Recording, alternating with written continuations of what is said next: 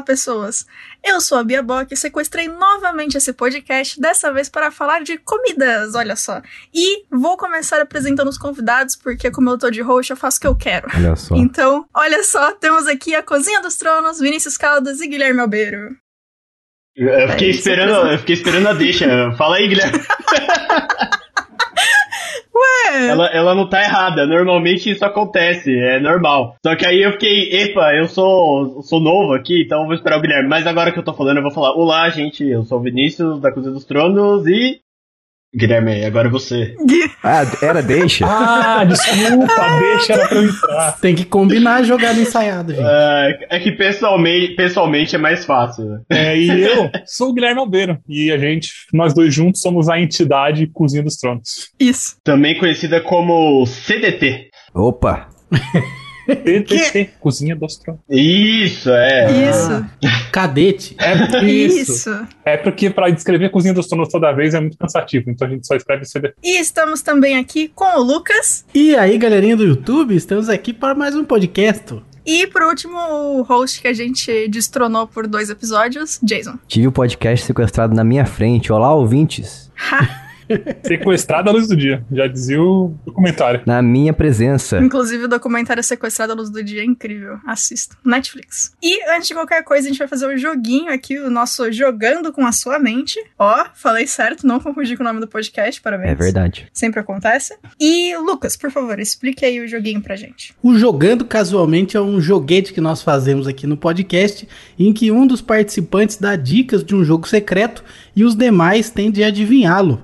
E vocês ouvintes participam da brincadeira porque nós só revelamos o jogo 15 dias depois, no próximo podcast. Isso. Só lembrando que o último episódio fomos completamente antes, esquecemos do jogo. Isso. Então isso aqui vai ser pra compensar. E eu queria comentar, assim, é, o timing perfeito que eu acabei de falar. Acertei e não confundi com o nome do podcast. E o Lucas falou o nome do podcast em vez do nome do jogo. Achei incrível Ah, beleza. esse timing. Parabéns. Eu nem percebi, olha pra você ver como é que é. Você viu? É incrível, é É incrível. que eu trabalhei o dia inteiro, tô cansado. Tudo bem, tudo bem. E aí, nossa, que triste, porque você tá cansado e vai ter que fazer o joguinho pra gente, olha só. Desculpa. Olha só. é verdade. Se lasquei. Vamos lá.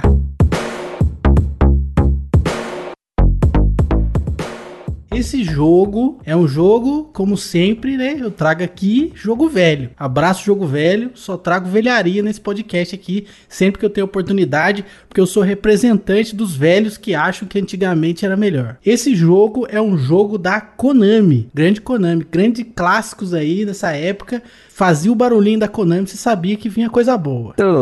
Aquela, né? Ou esse aí da Capcom. Não, isso é da Capcom. Faz, fazia uma linha branca na tela assim e fazia. Tô lembrado disso aí, É não. maravilhoso. Jogo top. Jogo top. Bota aí International Superstar Soccer Deluxe aí no YouTube. Você vai ver esse barulhinho maravilhoso. Esse jogo foi lançado para Nintendinho, Mega Drive e Super Nintendo. O Master System ficou de fora. Nesse jogo aí, você tem quatro personagens principais e o resto são todos os inimigos, né? Então são quatro personagens principais. Isso aí já restringiu bastante, já é uma dica muito boa. O nome desse jogo é grande, é gigantesco. Ah, Em 2010, houve uma descoberta nova de como jogar com os chefes. E nesse jogo aí, o- os prints né, do, do jogo lá na, na capa e tudo mais mostram a tela de seleção com o jogador selecionando um chefe. Então, originalmente era possível, mas aí eles tiraram isso do jogo no final das contas e um, um youtuber fez uma descoberta e liberou os chefes pra galera. É isso aí. essa, esse negócio de escolher, poder escolher os chefes aí são todas as versões desse jogo ou só em uma? É boa pergunta. Você tá levando a gente ao erro. Ele fez o hack no Genesis, então foi no Mega Drive. Ah, então é um recurso que só é desbloqueável através de, de hack. Isso, ele fez um hack no, no Mega Drive permitindo. Não sei, não pesquisei agora, fiquei curioso se fizeram esse hack também pro Super Nintendo. É a mesma versão do jogo pra esses três consoles, certo? É, é o mesmo jogo. Lógico que tem diferenças, né? Porque a gente tá falando até de gerações diferentes aqui. Sim, sim. Mas é, é para ser o mesmo jogo. Tá difícil. Tô pensando em um jogo específico que tem quatro personagens muito icônicos. Porém, eu não lembro de ter jogado esse jogo no Mega Drive. E ele não tem versões pro NES nem Mega Drive. Vou dar mais uma dica aqui então pra, pra acabar então. Ah, hein, então James? pois é. Eu vou dar mais uma dica. É um jogo do meu gênero favorito. Tem um gênero favorito? Eu tenho. Ah, é verdade. É, eu sei. Nossa. o cara que acabou de conhecer o Lucas conhece ele melhor do que eu. É gênero de joguinho de luta. Só pra. Isso, pra quem não conhece, o Lucas gosta de luta. Quem não conhece tem que ouvir os podcasts aí, né? É verdade. Já fica aí o convite barra manda-chuva aqui, tem que ouvir. e aí, vocês vocês já têm a, a aposta de vocês? Mano, Eu já tenho a minha. eu não faço ideia. Eu nem sei se eu posso opinar, mas a minha opinião eu não faço Eu acho ideia. melhor vocês, vocês irem primeiro, porque senão vocês vão querer copiar eu. Nossa, Nossa, se pessoa chata. Nossa, se Não, senti eu nele. tô, sentindo aqui que eu acertei. Eu vou falar então. É Teenage Mutant Ninja Turtles Tournament Fighters. Pô, sabia. Tão me copiando Nossa, aí, ó. É, Agora- é, é, é. Eu, eu ia falar alguma coisa dessa. é, Falou quatro, quatro integrantes. Eu falei, cara, é, tem quatro tartarugas, né? Então acho que deve ser. Nossa, todo mundo ia Será? falar a mesma coisa. Eu, eu sou conhecido por fazer pegadinha aqui nesse negócio, hein? Vocês querem, a gente pode cada um chutar um jogo diferente. Tem Teenage Mutant Ninja Turtles 3, Mutant Nightmare, Battle Nexus, e por aí a gente vai indo. É válido. Mas às vezes você faz pegadinha, às vezes você quer que a gente pense que você tá fazendo pegadinha. É, Ah. pode ser, psicologia reversa, né? É. Então eu vou chutar o mesmo. Teenage Mutant Ninja Turtles Tournament Fighters. Porque eu não lembrava que existia uma versão de NES, mas tem. Agora a de Mega Drive tem dúvida, mas é vou É, grande também. Tem quatro. é, tudo bate. Tem chefes também. Tá na cara que os chefes eram disponíveis pra escolha, mas por algum motivo não, não tiveram como ser selecionados depois. Mas é isso. Todo mundo vai chutar esse? Eu não sei se é da Konami, mas eu vou. já- só pra ser diferente, eu vou chutar que é o. aquele jogo de lutinha do Michael Jackson. Michael Jackson. Eita. Tá ligado? Você vai andando? é esse, é esse jogo. Nossa, vou procurar até aqui agora. Não, mano, é difícil demais esse jogo aí. É difícil. Michael Jackson Moonwalker é o nome do jogo. Mas, mas da onde que isso aí tem quatro personagens? Ah, vai saber, mano. Tem. Tem o Michael Jackson negro, o Michael Jackson O branco, robô o... E o jovem. E o lobisomem, né? E o lobisomem. Ah, é verdade. E o zumbi também? Tá bom, então. E a Bia vai chutar a mesma coisa? Eu vou nas tartarugas porque foi a primeira coisa que eu pensei também e é isso. Eu não conheço tanto jogo desses consoles porque eu não tive nenhum deles, né? Então, triste. Ah, sim. Então a a Bia também chutou, eu vou falar a, a- a versão curta do nome do jogo, que é TMNT Tournament Fighters. Isso. Falar Teenage, blá blá blá, é muito grande. Difícil. o nome em inglês das Tartarugas Ninja é muito ruim, né? uhum. Em português é muito melhor, mais é, simplificado. É, duas coisas só, Tartarugas Ninja. Né? Quando o Lucas falou, eu, ti- eu tava ouvindo todas as dicas, ele falou, nome do jogo é grande. Automaticamente eu pensei em todos os Kingdom Hearts e falei, não, não tem nada a ver com o que ele disse até agora, para. Pode ser Dissidia, Final Fantasy. Pode também.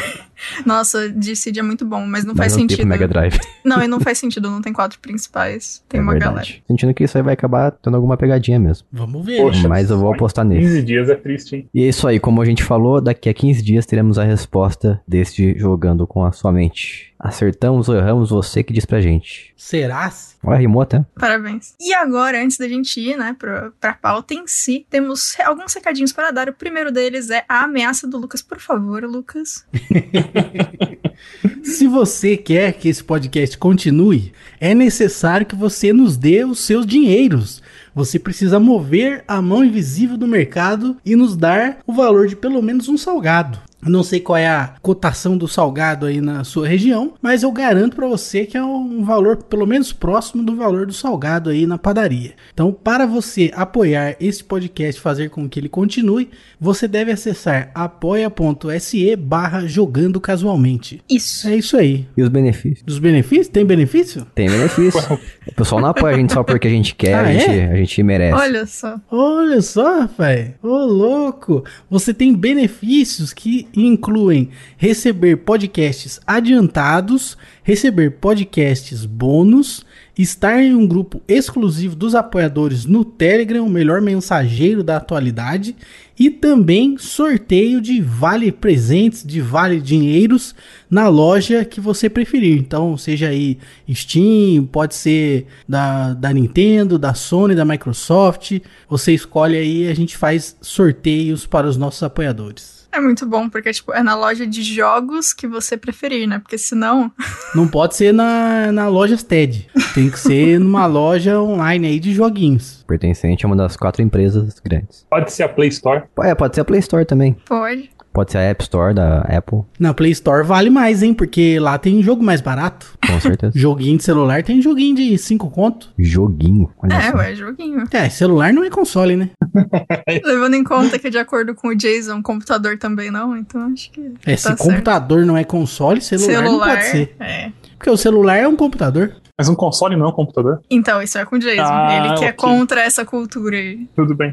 Ele tá cada vez mais bugado, porque o pessoal desbloqueia o PS4 e instala Linux nele. e aí fica cada vez mais difícil de manter esse tipo de argumento, né? Não, isso aí já é emulação de PC.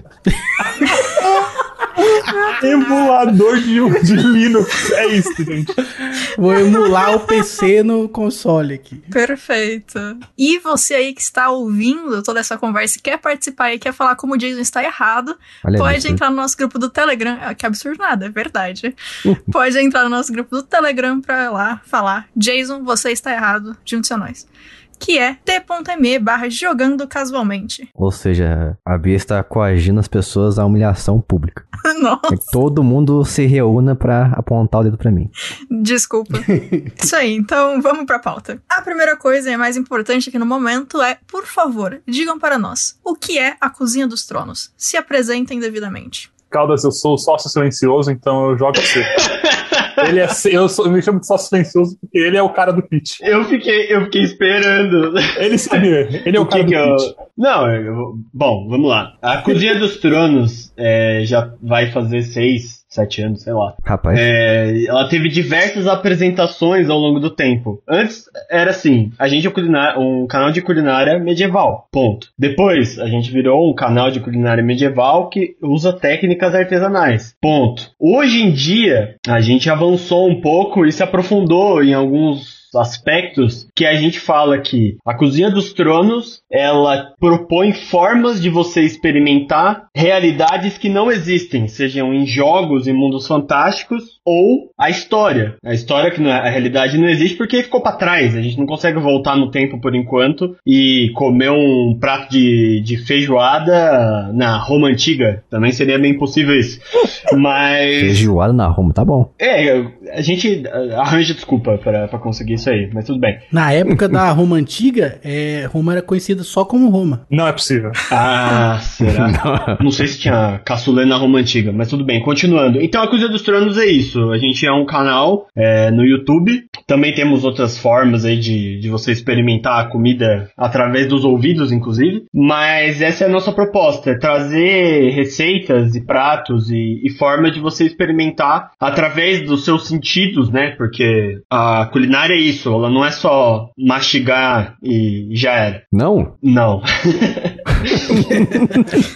Eu sempre aprendi que era só comer. Sente o gosto também, né? né? Não é apertar o botão do celular, aparece a comida na sua frente e tá tudo certo. É, você tem todos os processos de ter envolvimento com ingrediente, ter o tato, ter o olfato, ter ali a parte de toda sensorial, inclusive o paladar. Então, é, é o jeito que a gente consegue acessar esses mundos que a gente gosta tanto, né, de seja de videogame, livro ou série, e também esses mundos antigos, é através da culinária. E só um adendo sobre o canal. A gente é um canal de culinária, que faz tudo isso que ele falou, mas a gente preza muito pela é, ambientação durante a gravação. Então, se a gente vai fazer um prato medieval, a gente normalmente vai, ou a gente vai estar no, ou no fogão a lenha, com apenas utensílios de barro e, e- e madeira, ou a gente vai estar numa fogueira no meio da floresta. Se a gente vai fazer uma, uma receita de, de Zelda, do Breath of the Wild, a gente vai montar um acampamento igual o do Link, vestir o Vinícius de Link, e aí a gente vai cozinhar. É, eu falei dessa parte de, de técnicas artesanais e tudo mais, e isso não ficou pra trás, na verdade, né? A gente só aumentou e só utilizou mais disso na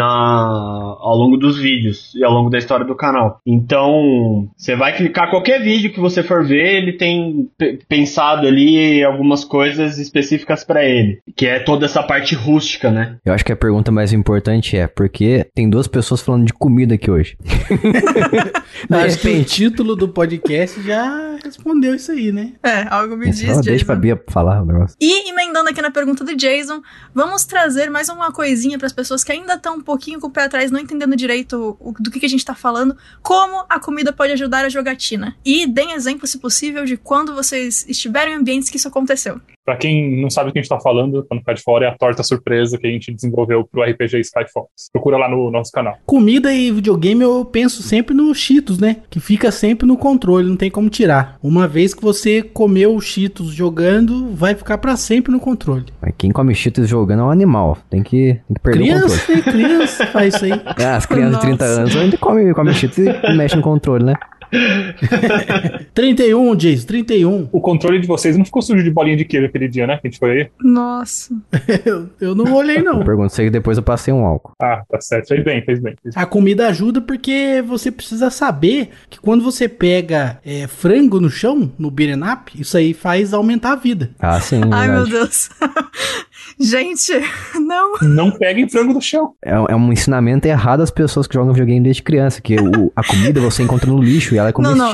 Pera, pera, pera, pera. Mas quem é a criança que tá vendo no videogame a pessoa comendo lixo e pensou, é isso, eu vou ignorar meus pais falando no meu ouvido e vou fazer isso. O joguinho tem, tá certo. Quem que é essa criança? A gente precisa conversar com ela. Todas. Não é possível. Teve um amigo meu uma vez que a gente tava voltando da praça de noite e a gente passou na frente de uma lixeira de um apartamento. Ele viu uma caixa de pizza lá, ele abriu, tinha uns Não. dois pedaços ainda Não. lá dentro. Não, Não, daí- não, não. não. Daí ele não, pegou e falou assim: hum, Mac Trash. Daí ele começou Não, a comer. Eu Falei, não. sério? Não pode ser. Não, não. Passei mal. Completamente nojento. Make trash. Pelo menos tava dentro da caixa, né? Esse aí jogou Streets of Rage. Gente. Nossa, não tô O bem. máximo que ele pegou foi uma leptospirose e tá tudo certo. Não vou negar pra vocês que a aparência tava muito bonita. Fiquei Ah, com não. vontade, mas Ai. assim, o meu racional falou mais alto. Que bom, né? Obrigado, Jason. Mas tava fechadinho na caixa? Tava fechadinha na caixa. Ah, então tá limpo. Não, Ah, Lucas, não, não. sei, tava junto com o sacola de lixo lá, um monte de coisa junto. Quem garante? Nossa. Eu só não comi porque não tinha luvas pra colocar na hora. Ah, O que tem a ver luva? o, cara, o cara quer comer, mas ele não quer pôr a mão. Porque o problema é encostar na sua mão, não na tua goela, né? O problema é ficar gorduroso a mão na hora. Tem É. que limpar depois. Queria deixar comentado que se for uma daquelas caixas que tem o furinho do lado, pode ter passado um senhor barata ali também, não é só deixar isso no ar aqui, enfim. É o tempero. ai, ai. Ai, que horror. Volta pra Tá, eu pergunta. volto pra pergunta. e aí o Caldo, se quiser, ele complementa isso. Mas, tipo, jogatina de jogo de videogame, eu acho mais complicado. A comida, eu nunca fiz isso, né? É, a gente pode tentar algum momento, né? É, eu nunca usei a co- comida como ferramenta num, num jogo eletrônico, apenas num jogo físico, tipo RPG. Que é esse exemplo do Skyfall é o melhor que a gente tem. Que a galera estava jogando RPG numa mesa que estava sendo gravada, que hoje é, o, é o- a primeira temporada do RPG de Skyfall do, do pessoal do Formação Fireball. E eles vão parar numa taverna. E quando eles vão parar numa taverna, ele, o mestre fala que entra um personagem com as tortas surpresas. Nesse momento entrou o Vinícius com as tortas surpresas que estavam no jogo, de verdade. Então foi assim, a maior imersão possível no RPG que eu vi na minha vida foi isso, porque Caramba. eles estavam literalmente, literalmente, é, sentindo o que os personagens dele no jogo estavam sentindo. Isso é exatamente aquele sabor. E aí te- gerou aquela sensação de eles estarem dividindo o alimento, de ficar conversando enquanto debatia. Então eu nunca vi uma imersão tão grande num jogo quanto aquele momento. Eles estavam sentindo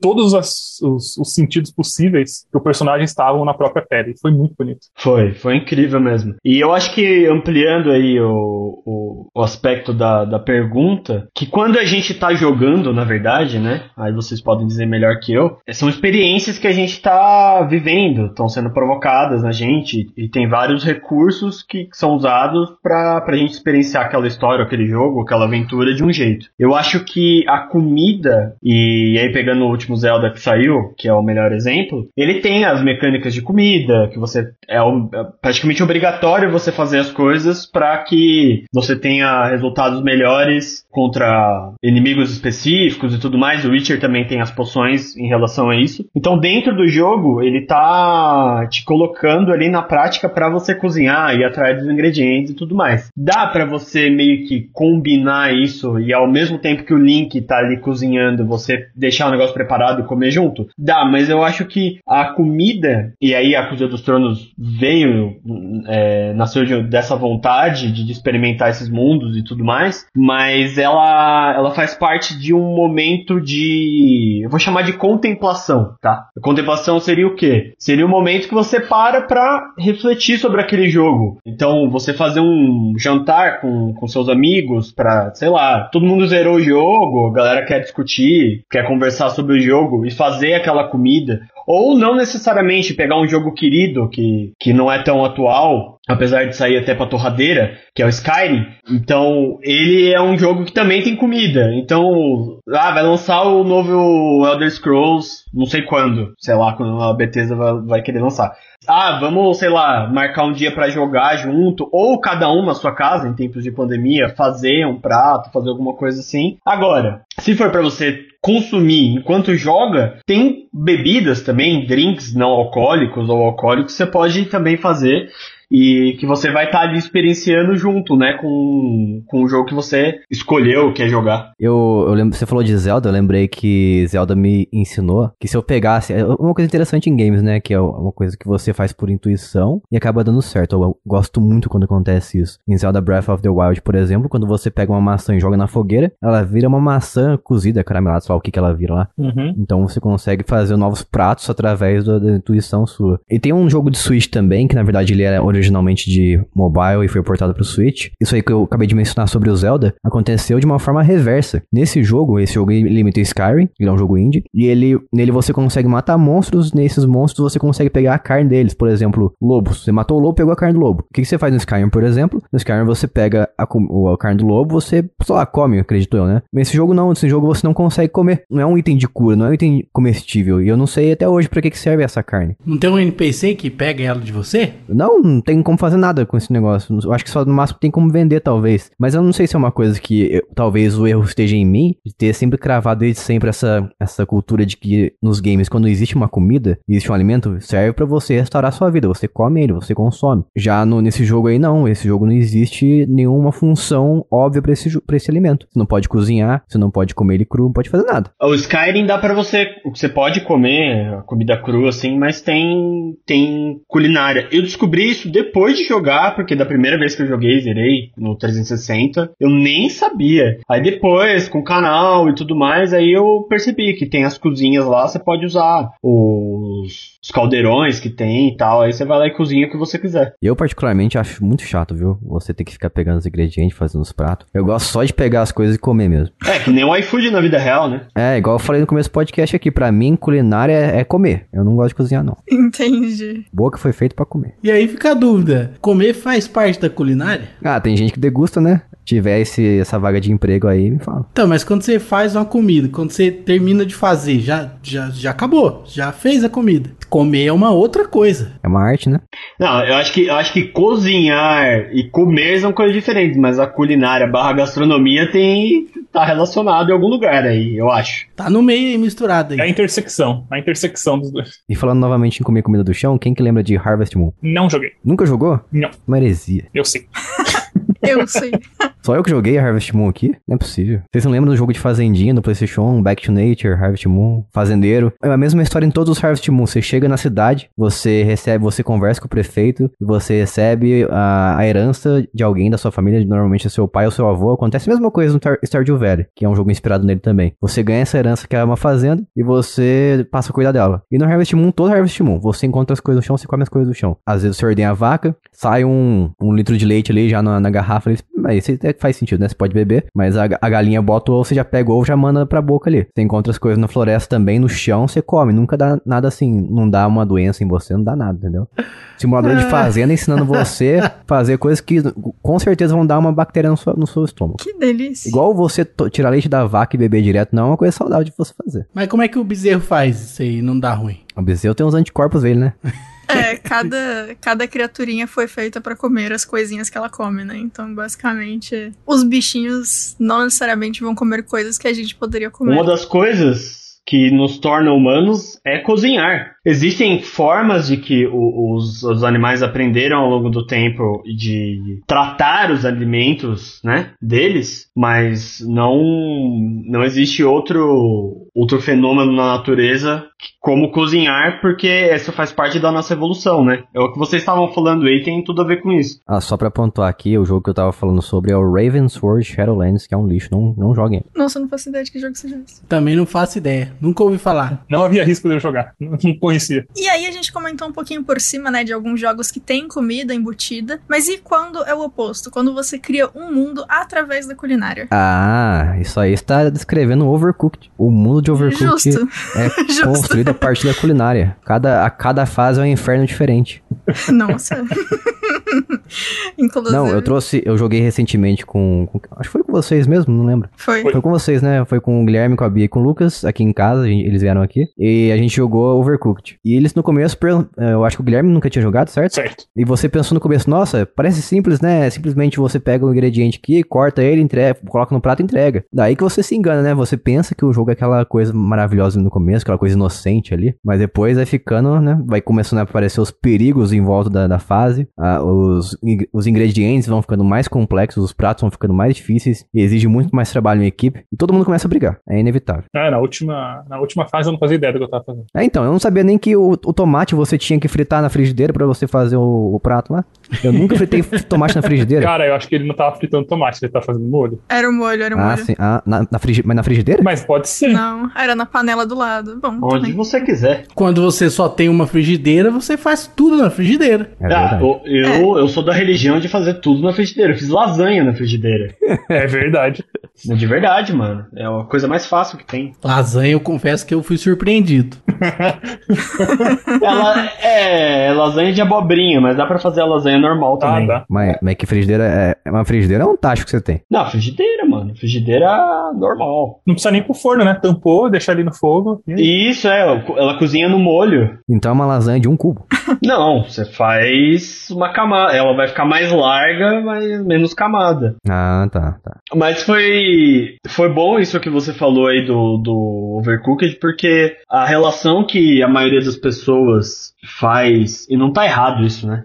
É, quando a gente fala de culinária e, e games e qualquer outro tipo de obra do entretenimento, sempre vem aquela ideia de Masterchef, né? Sempre. Então, o Overcooked é isso, o Toriko é isso, O que nós somos. é, é, Food Wars, né? Que é o nome em inglês. Então sempre vem essa relação. Então é essa, essa ideia da alta gastronomia francesa, que definiu todos os patamares da nossa cozinha ocidental moderna. E a galera sempre relaciona com isso. Então quando, sei lá, você vai falar, ah, vou fazer um jogo que de culinária. A pessoa vai falar, ah, então você tem um avental e um chapéu branco e você é um chefe de gastronomia. E assim, é, beleza, existe essa abordagem, mas podem existir outras abordagens também. Tem um, um- um cara que eu sigo no Twitter, agora eu não vou lembrar exatamente, eu não sei se ele está desenvolvendo um jogo, eu não sei o que, que é que ele está fazendo, mas ele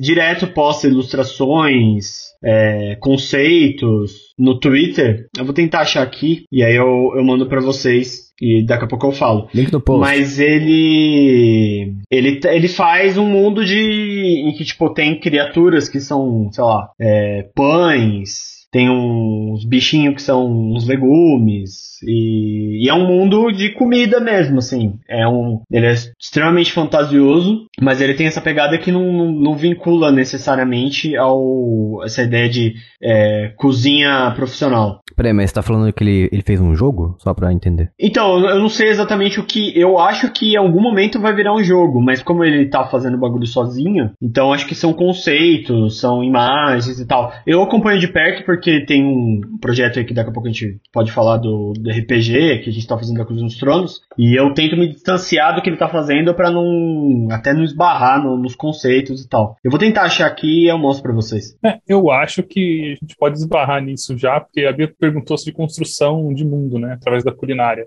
Uhum. E isso cai assim, porque há um tempo atrás, é uma coisa que eu descobri que eu gostava muito, é tipo, pegar informações que eu já tinha de mundo e enriquecer o mundo através da culinária, né? Então, tipo, a gente fez isso com o RPG do Skyfall, é, a gente já criou um livro de receita para eles e vai criar um outro. Então, você consegue, através da cultura, da fauna, da flora, é, você consegue enriquecer aquilo e depois, com essa, essas comidas, você enriquece o mundo e o mundo enriquece as comidas. Então, tipo, eles trabalham em sinergia. Então, porque a cultura da, do local vai dizer muito sobre a comida. E, a, e se você conhecer a comida antes, você também vai conseguir definir muito do que é a cultura daquele lugar por causa disso. É, e antes disso, eu tinha feito até para a Bia. A Bia tem uma porção de histórias escritas e mundos escritos, e que ela não ela tinha pensado em absolutamente tudo, acho que só tirando a culinária. Sim. E aí eu ajudei ela, tipo, tem um, uma ilha de vampiros, por exemplo. Eu fiz todo o cardápio da, da do lugar é, com pratos que envolvessem é, sangue, é, pratos que, que humanos do nosso planeta comem com sangue, e eu fiz pratos baseados nisso, né, para ela. Então, tipo, tem essa parte da construção de mundo em que a gente pode criar pratos para enriquecer o mundo, que é o que a gente fez com Skyfall, e tem a outra parte que é a gente ter criando o nosso RPG, que é os Sabores Perdidos, um RPG não é, não é jogo eletrônico, é RPG de papel. É um RPG com base em culinária, isso não quer dizer que a gente é um torico, nem um Food Wars, não quer dizer que o nosso personagem bate com uma panela no outro cara, mas isso quer dizer que para eles o, tipo, o centro da alma é o estômago e não a cabeça ou o coração, alguma coisa assim, sabe? Eu dei um workshop uma vez, não foi bem um workshop tradicionalzão e tal, foi parte de um evento de, de RPG em que eu tava convidando as pessoas, né, a pensarem o contrário. No, no momento que ela vai,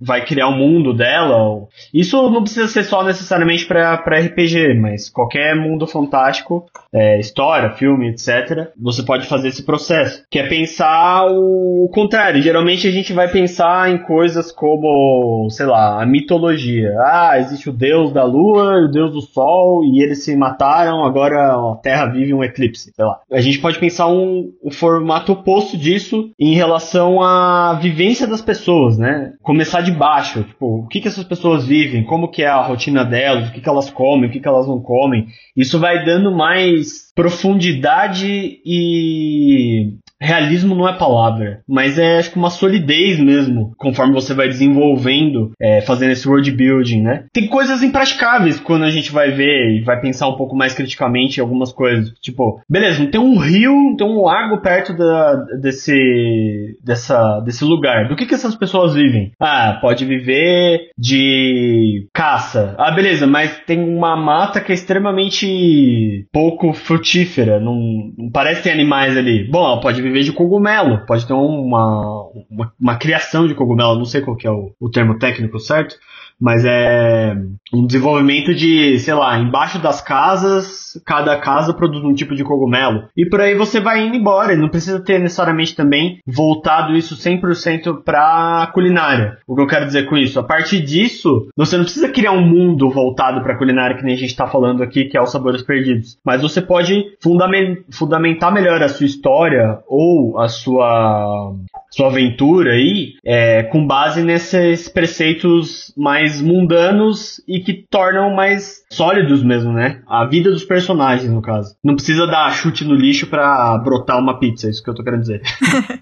Isso é um negócio muito interessante também, porque assim, é isso de começar por baixo, né? Porque não é como se uma tribo que nunca viu neve na vida fosse ter um deus que, que faz nevasca, sabe? Isso é um negócio que eles não conhecem. Então começar de baixo é muito bom também para você ver o que, que essas pessoas conhecem, o que tá ali perto delas e a partir disso fazer as crenças, fazer o jeito que elas agem, etc e tal. Tipo o exemplo de, eu gosto muito disso, de Game of Thrones, o fato de os Dothrakis não terem muitas palavras gentis, entre aspas, porque não é da cultura deles ter essas palavras, né? Um bagulho que eles, que eles não é, são tão focados e as palavras simplesmente não existem na língua deles e ponto, sabe? Esses negócios são bem legais de começar por baixo. É, eu acho que esse ponto que você falou é super relevante porque eu não falei essa frase ainda não, nesse podcast, mas a culinária não é só a comida, não é só o ingrediente, é cultura, é história, tem toda uma gama de coisas que pavimentam a culinária e tornam ela o nosso dia a dia, né, no caso. Ninguém aqui, eu acho que come grilo no café da manhã, tá ligado? Tem culturas, tem lugares no mundo que é, é prático, a pessoa tá passando na, na feira, ela vai lá, pega um grilo, come, beleza.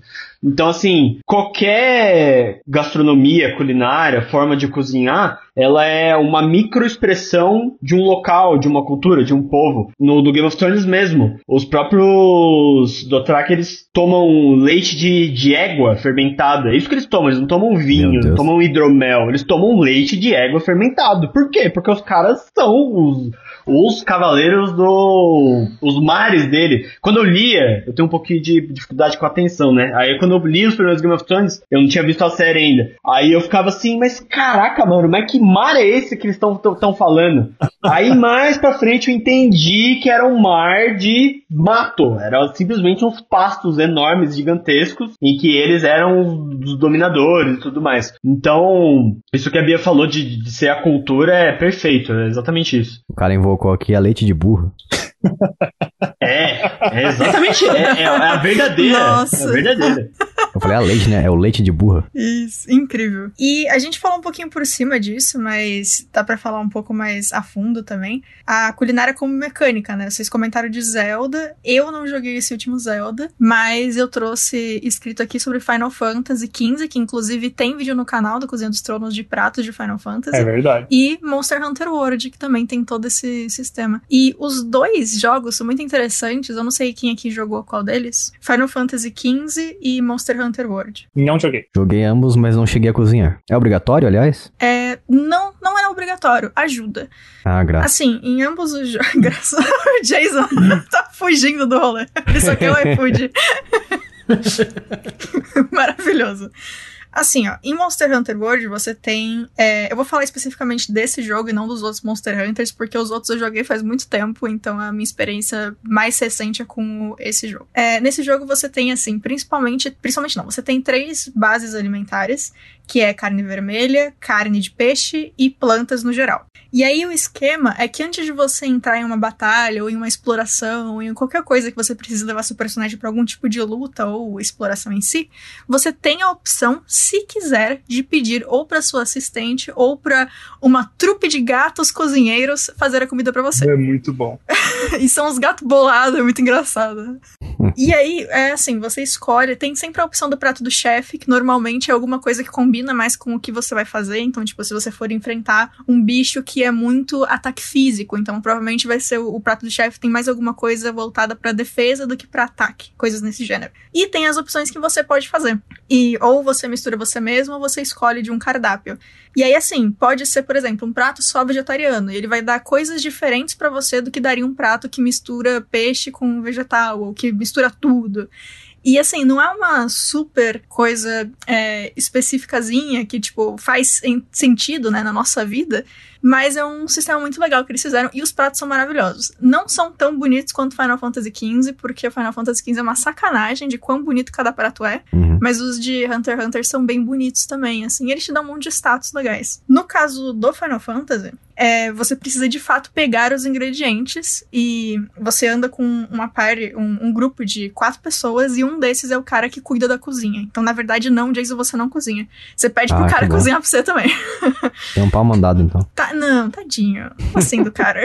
O Iggy é legal. Mas no- normalmente nesses jogos de cozinhar aí, quer dizer, não de cozinhar, mas como tem um elemento extra, a cozinha, você só seleciona os ingredientes numa lista, né? É, sim, é o, é o mais usual mesmo. No caso do, do Final Fantasy XV, você assim, você só consegue cozinhar com as coisas que você tem e as coisas que o Igni sabe cozinhar. Entendi. Assim, você pode, por exemplo, entrar em um restaurante e pedir as comidas que tem no cardápio deles, beleza. E talvez tenha a chance do Ignis aprender a fazer aquela comida, que é o sonho do Gui, olhar pra uma comida e saber fazer É, automaticamente. se pudesse escolher um superpoder, seria esse. E assim, e você consegue. É o mesmo rolê que eu falei, assim, você tem status diferentes por cada tipo de comida. Só que aí, por exemplo, se o Ignis, você tá andando com ele na. indo pra uma missão, e você passa por cima de um lugar que tem cogumelos diferentes, tem uma grande chance do, do Ignis começar uma animação de. Eita, tive uma ideia, isso aqui pode dar um prato. E aí a- disponibiliza pra você essa opção quando você estiver acampando de fazer esse prato que o Ignis descobriu. Então, assim, de novo, não é uma super mecânica que vai te ensinar como cozinhar, ou que vai ter coisas que fazem um super sentido, até porque você Uhum. vai cozinhar, tipo, cogumelo com um pedaço de bicho que obviamente não existe, que daria pra traduzir, mas enfim. Mas assim, ainda é um bagulho que tá muito ali dentro, até porque um dos personagens é muito focado nisso e a habilidade, a grande habilidade dele que você upa é, por fora do, do, do gameplay normal, entre aspas, né, do gameplay básico, é a, a habilidade culinária. Cada vez que ele fica melhor, ele faz pratos que te dão mais coisa, que usam menos ingrediente, ou que usam ingredientes mais exóticos. É um bagulho bem legal. Recentemente eu lembrei que eu joguei um jogo chamado Little, Little Dragons Ca Café. Ca Ah, Café? eu Não vi, o nome. mas eu não joguei. Hum, Lembro não lembro como é que se pronuncia essa palavra. Little Dragons Café. Ele é um jogo da empresa Toy Box, a mesma que curiosamente fez aquele jogo terrível, porém bom ao mesmo tempo, que é o Deadly Premonition. Muita gente Incrível. odeia esse jogo. Eu acho. Eu, eu sou. Fico dividido. Mas enfim, esse jogo do Little Dragons Café, café, tudo gira em torno da mecânica de gerenciar o restaurante. Então você é o dono de restaurante ali,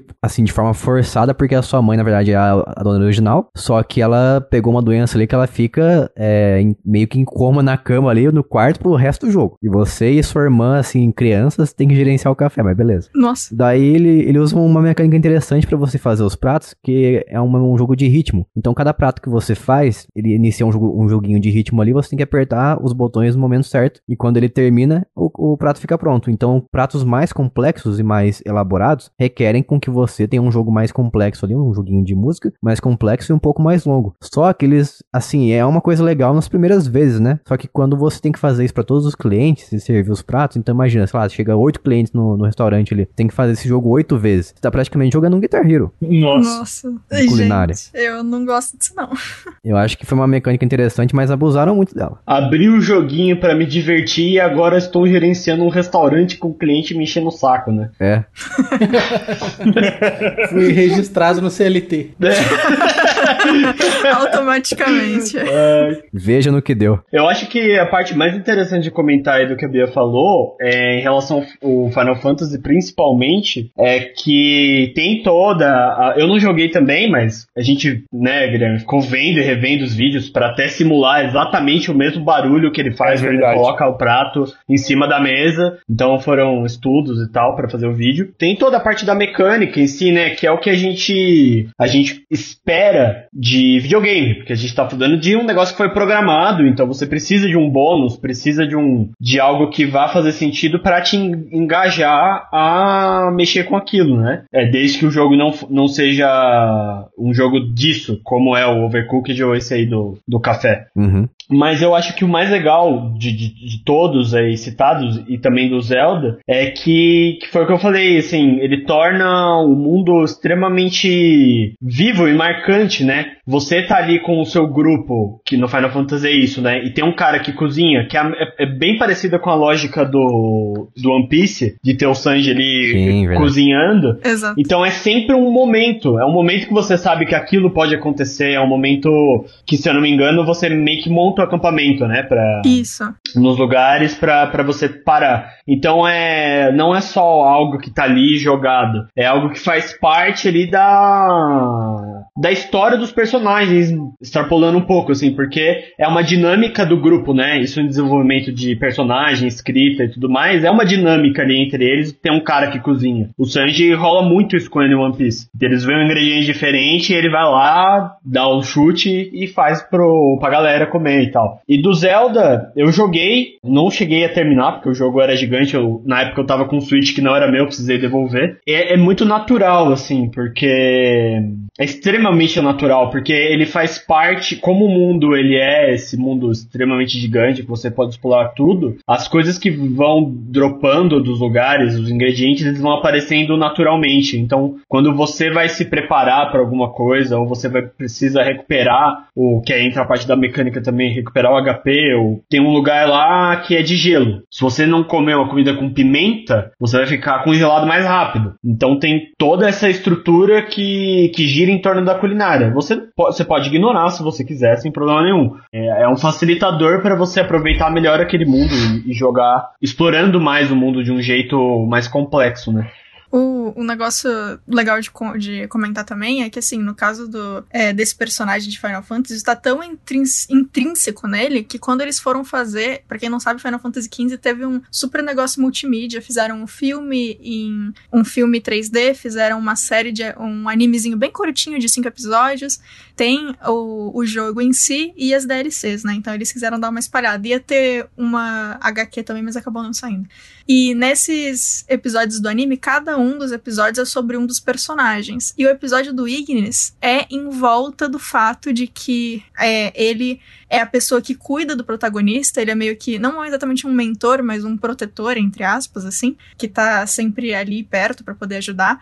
E o rolê do episódio dele é que o Noctis, que é o protagonista, ele lembra de um doce que ele comeu quando era criança e ele não consegue é, colocar em palavras o gosto desse doce. E aí o episódio é o Ignis tentando algumas vezes, é, tendo várias conversas e várias coisas ao longo do episódio, mas o, o grande plot é ele tentar recriar esse doce para trazer essa memória de volta. E é um negócio que muitas pessoas já passaram, eu direto comento com o Guilherme, nossa, tem aquele salgado, ai que vontade, eu sinto gosto na minha boca e não sei como fazer, sabe? Tipo, aquele doce. Eu tô nessa quest aí. E é, é um bagulho muito legal, assim, porque quando teve esse, esse episódio, não só trouxe essa ligação que eles têm através da culinária, e tem um momento que ele faz um teste, ele, aí tem aquele negócio de, nossa, eu acho que tinha um pouquinho mais de gosto de banana, mas tá mais perto do que as últimas vezes. E aí tem aquele, ah, legal, chegamos um pouco mais perto, vamos tentar alguma coisa tipo com canela, alguma coisa com açúcar, né? Enfim. E, e é uma sensação muito boa, assim. Eu já tive. A maioria das coisas que eu sinto vontade de comer, que eu comi no passado e não existem mais, ou eu não sei como fazer, eu nunca mais consegui chegar perto. Mas uma vez aconteceu de eu comer uma coisa que fazia muito tempo que eu não comia, e eu tava com muita vontade. E aquela sensação que você tem de morder o negócio, sentir aquele gosto e ter aquele uou, isso aqui é nostalgia em forma de uma garrafada. é muito bom, sabe? Então é. Um dia a gente vai conseguir, Gui, com as comidas Ah, que eu sinto falta. Eu acredito. Fé. Confio também na- nas habilidades do, do Guilherme. Principalmente com aquele livro que ele tem, mano, que você mistura pêssego. Mano, pra mim aquilo é inacreditável, velho. É, ah, eu te tava fazendo as receitas que falo. Abre aí, vê o que combina com pêssego. Lavanda. Beleza, vamos fazer a geleia de pêssego com lavanda. E é assim que funciona. Mas isso tudo que você tá falando é, é muito legal porque remete. Toda, é, tudo tem a ver com, com essa parte de sensações, memórias e tal. E isso remete a literalmente a emoção, né? Uhum. Então, você vincular aquele sabor com o mundo que você gosta, né? Isso torna tudo mais interessante. Por exemplo, o Zelda, eu gosto muito do jogo, apesar de não ter finalizado, porque eu gosto muito da lore como um todo do, do- dos universos do Zelda. E a, a sopa de cogumelo que a gente fez no canal é muito boa. Nossa. Então, sempre É. que eu falo do Zelda, eu, eu, eu lembro daquela sopa. E tem muitos cogumelos ao longo da, do mapa e tudo mais. Então, é uma sopa, um, um prato super fácil de fazer dentro do jogo. E, mas aí, Bia, você pega, por exemplo, esse, esse personagem que você falou, com toda essa história e tal. Aí você pega ele num jogo, ou numa continuação, ou num filme, ou seja lá o que você quiser. E você coloca numa situação em que ele tá prestes a morrer. O, o, o cozinheiro, no caso, que é o Ignis. Uhum. E ele vira pro, pro protagonista e fala: Oh, não foi dessa vez. Talvez na próxima vida a gente consiga chegar perto do sabor. Tipo, mano, você tá jogando um caminhão de emoção em cima do espectador Uhum. que você não consegue. É, é, é uma emoção muito forte que você consegue movimentar através da culinária, né? Sim. Então é algo que é difícil de explicar, né? É o que a gente às vezes prova alguma coisa e, e tem essa sensação mesmo de tipo, eu, ou eu nunca comi isso, ou eu sempre vou querer repetir, ou sempre vincular é, a, a, a comida a um, a um momento ou alguma coisa. Inclusive, eu tenho uma história dessa no canal, que foi com. que eu acho que eu nunca vou conseguir reproduzir, mesmo revendo o vídeo, que é aquele curry do Pokémon Sword and Shield Ah, que a gente fez no canal. Mano, eu fiquei. eu- meu Deus do céu, você olha o vídeo lá, eu tô, eu tô em choque, assim, porque é um bagulho completamente que, que eu nunca imaginei que eu ia comer. É um negócio estranho, mas é muito bom e, enfim. É um jogo que, por exemplo, também tem comida, mas que é uma mecânica, assim, bem secundária. Você não precisa nem encostar nela se você não quiser, né? É, eu ouvi dizer que, o, que essa mecânica de cozinha, de comida do Pokémon Sword and Shield é praticamente inútil. Que Você triste. consegue fazer, consegue fazer o, ter o mesmo efeito que ele causa em você, simplesmente utilizando itens. Ah, Nossa. É, o problema, o problema, e aí isso pode ser expandido pra qualquer tipo de mídia que você quiser, e mídias jogáveis, né, que eu tô falando. O RPG também, é ficar vinculando sempre essa, a, a essa ideia de que é, é só um número, é um status. É uma planilha que vai te liberar um poderzinho novo naquele momento e acabou. E, e não tem nada além disso, né? É, não tem uma história, não tem Pokémon ainda, não dá nem pra falar, né? Principalmente esse daí que, que saiu. Então, assim, fica só na, na parte de tipo, ah, é como se fosse um minigame dentro do jogo que você pode ou não utilizar, pode ou não participar. E, tipo, no Pokémon, por exemplo, ah, você tem que capturar todos os Pokémon. Lá também tem um negócio que você tem que, pra você platinar, né, o jogo, você pode ir lá desbloquear todos os pratos e fazer as paradas lá. Inclusive tem rabo de Slowpoke pra fazer, se você quiser. Isso é muito incrível. Credo. A, a diferença de coisa, É o Jason incrível, mano. isso é muito incrível. Fazer prato com Pokémon, mano. Eles usam. É engraçado, o Pokémon eles usam o Pokémon não apenas pra rinha, mas também come os bichos. É, mano, é Ué, bicho. tipo, tipo a vida real. E eles também ajudam você na mudança, eles, fa ele comem o passo pra você. Seria essa a vida real?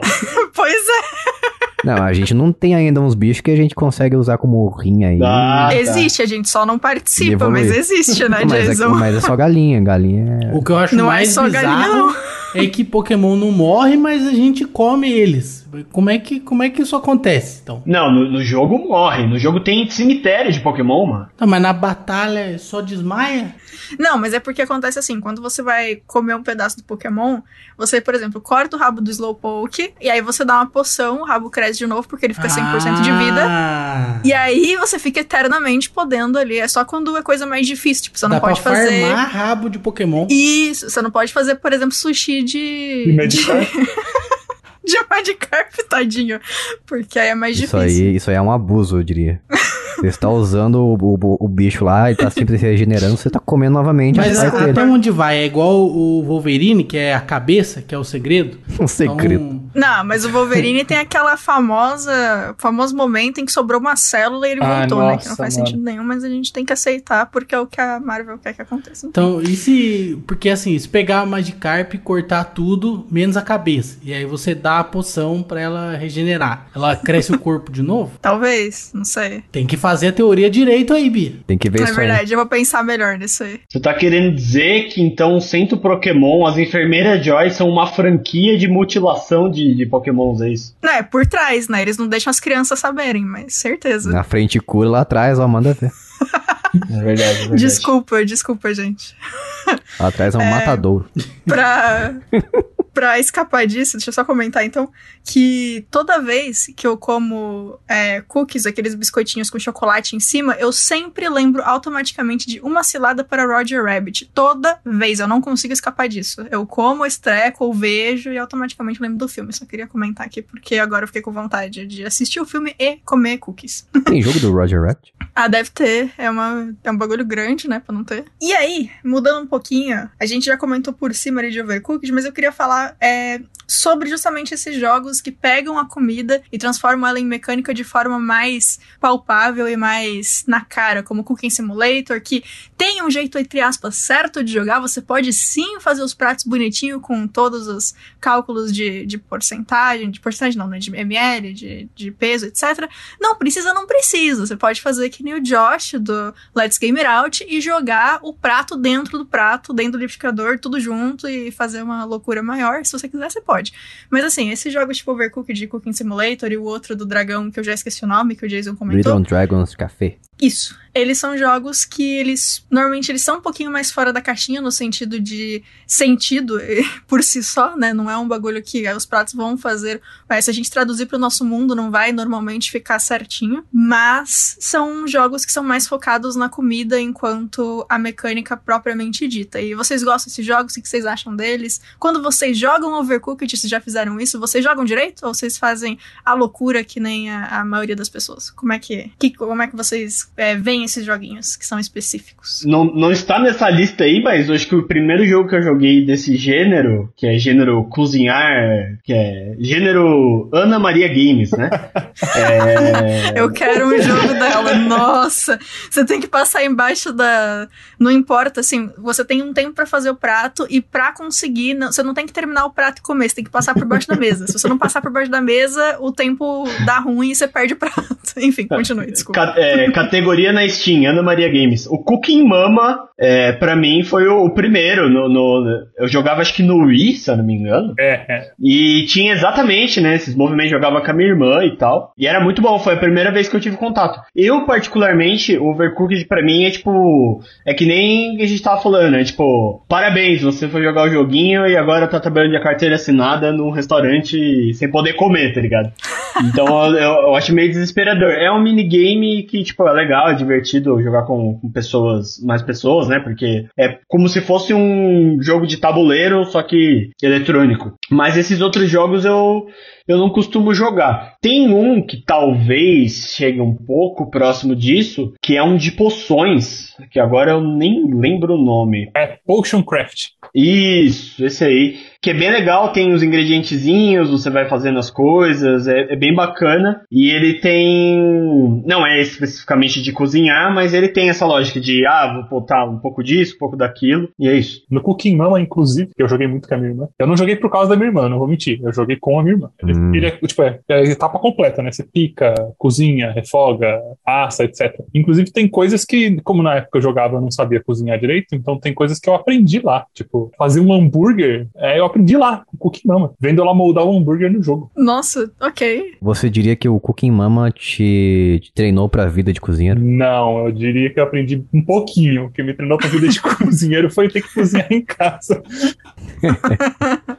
Faz Pô, sentido. sinceramente, cara, é- é- é- isso é complicado, né? Mas o, o povo japonês, o- a, a- a grande nação do Japão, do- da Terra do Sol Nascente, eles têm essa mania de, tipo, é, terceirizar a- a- as- os ensinamentos da vida em forma de jogo. Então, assim, algumas coisas, tem vários jogos que ensinam várias coisas, inclusive Cooking Mama é um desses que ensina a criança a cozinhar. É uma forma de interagir, uma forma de forma pedagógica, digamos assim, de eles terem contatos com contato com coisas diferentes que saem ali do, do espectro da, da criança, dependendo da idade. Tipo, tem jogo de pescaria, tem jogo de uma infinidade de coisas. No Wii, então, tinha muita coisa pra fazer. Que você podia literalmente aprender as coisas. Eu nem lembrava dessa parte, mas agora que você falou, eu lembrei também do, do Cookie Mama. E assim, é, pelo fanservice, qual que é o jogo que tem as comidas que vocês mais queriam experimentar?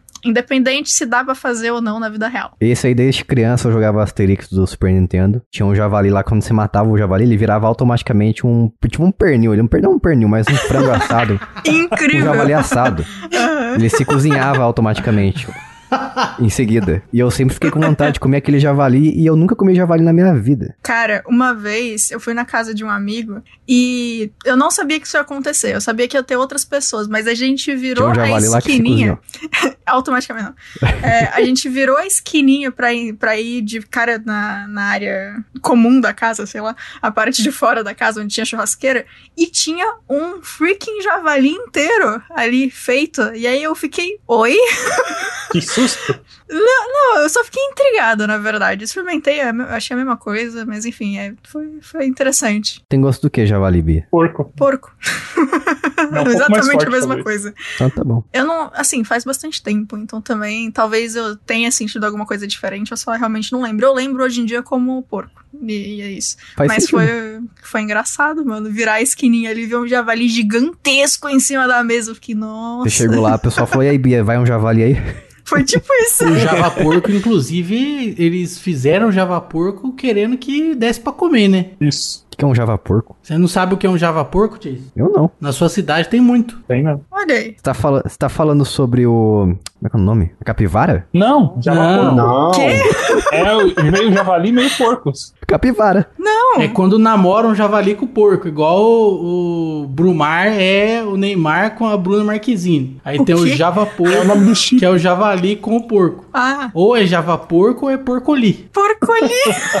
Porcolia é bom, hein? Ai, É, o Java Porco é tipo isso aqui, mano. É, eles, eles entram. é, é, já rolou inclusive no sítio onde a gente grava no, no canal. Tem lá um. Tinha lá umas mandiocas plantadas. O Java Porco passa e destrói, mano. Ele cava, come e vai embora. E é isso aí. Um abraço até a próxima. nossa. Então, respondendo a pergunta aí do qual comida eu sempre quis experimentar, e talvez nunca vou experimentar na minha vida, é de Pokémon também. É, muito por causa do anime, mas na, na fase do Rubi, Safira, Esmeralda ali, tinha uma maquininha que você tinha pra deixar o seu boneco bonito para os. Com- é, como chama? Os eventos lá, como é? Era o curso de beleza. Concurso de beleza, exatamente. Que é uns- Ah, é uns ok. é uns quadradinhos coloridos, tá ligado? Parece uns cubos de açúcar com sabores diferentes. E aí eu via aquilo, eu ficava me contorcendo, tipo, mano, é, é- tá no mesmo nível daquela comida desgraçada que os Teletubbies comiam, sabe? Torradinha gostosa, creminho, não sei o que. É, tinha, Nossa. tinha. Pra mim, essas duas coisas têm o mesmo sabor, eu tenho certeza que eu nunca vou provar na minha vida.